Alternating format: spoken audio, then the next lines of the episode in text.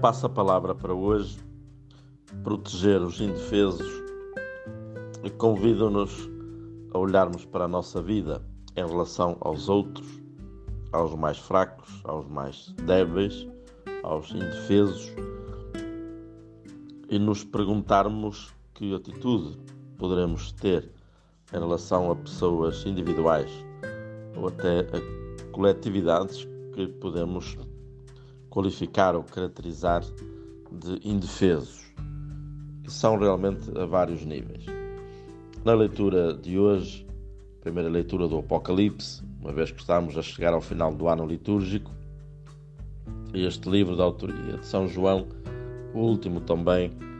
eh, colocado na Sagrada Escritura, nos vai falando do final dos tempos, numa linguagem às vezes difícil de perceber, cheia de comparações, enfim, de linguagem simbólica. E diz logo no início que João viu descer um anjo que agarrou o dragão, a antiga serpente, que é o diabo Satanás, correntou-o, precipitou-o no abismo, fechou e selou, para que não seduzisse mais as nações. E sem dúvida que a forma de nós protegermos melhor os indefesos é, se pudermos dizer ou falar, na verdade, que deveremos ou podemos acorrentar aqueles que podem prejudicar os indefesos, em todos os sentidos. E em primeiro lugar, se calhar da forma mais importante, protegendo aqueles que não podem defender-se das insídias do maligno. Por isso, enfim, que muitas vezes está presente em tantas formas que passa rasteiras, passa expressão, eh, que no fundo seduz as pessoas por caminhos que não são os corretos, que não são os da salvação, que sob aparência de liberdade acabam por acorrentar as próprias pessoas. E hoje nós sabemos que em várias idades, por falta de formação, ou de força psicológica, moral, anímica, sei lá, estão indefesos em relação a tantas agressividades que vêm da própria sociedade. Agressividades que se manifestam muitas vezes mesmo em relação uh, a se tomarem atitudes uh, anti-humanas, uh, atitudes que vêm em prejuízo da própria pessoa que as toma, de dependências que começam cedo depois de que é difícil libertar-se, a dependência de todos os vícios, mesmo que não sejam imorais, mas que no fundo criam até dificuldades económicas para as próprias pessoas e assim por diante. Mas também, de forma muito particular, se conseguirmos proteger, e este é o desafio também desta palavra, proteger aqueles que são indefesos em relação muitas vezes a quem os agride e a quem procura levá-los para um comportamento não correto, quer em relação à ética ou à moral em geral,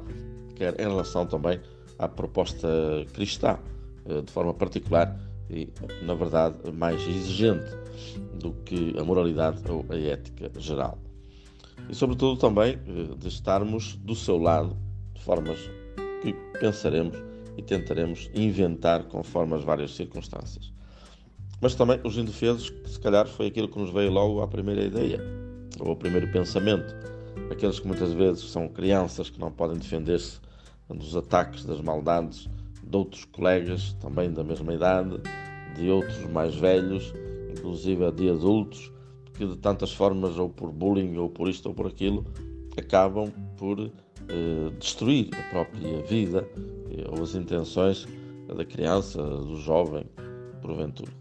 Depois dizer aqueles que estão indefesos, mesmo fisicamente, porque sabemos muitas vezes e vemos na televisão pessoas agredirem-se nas escolas e em lugar de se ajudarem, de os proteger, fazem-se filmagens, mini-vídeos para depois fazer correr nas redes sociais. No fundo, acaba por ser uma segunda violência, além da primeira sofrida. E depois outras formas já mais alargadas de, de, de pessoas, de grupos que muitas vezes são eh, lacrados ou denominados como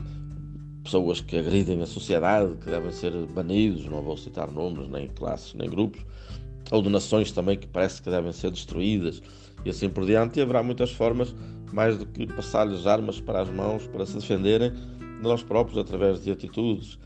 de, de esclarecimento, de, de partilha de informação,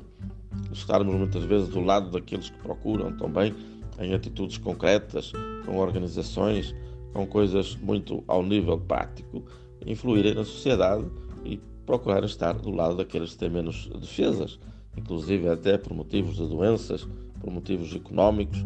eh, por motivos de circunstâncias eh, da própria nação ou do grupo ao qual pertencem. E por isso temos, sem dúvida, um desafio muito vasto, com uma pequenina frase, eh, enfim, que parece, à partida, ser muito reduzida, mas que tem toda esta abrangência e por isso procuramos empenhar-nos naquilo que estiver ao nosso alcance e mais próximos de nós, para sermos assim este escudo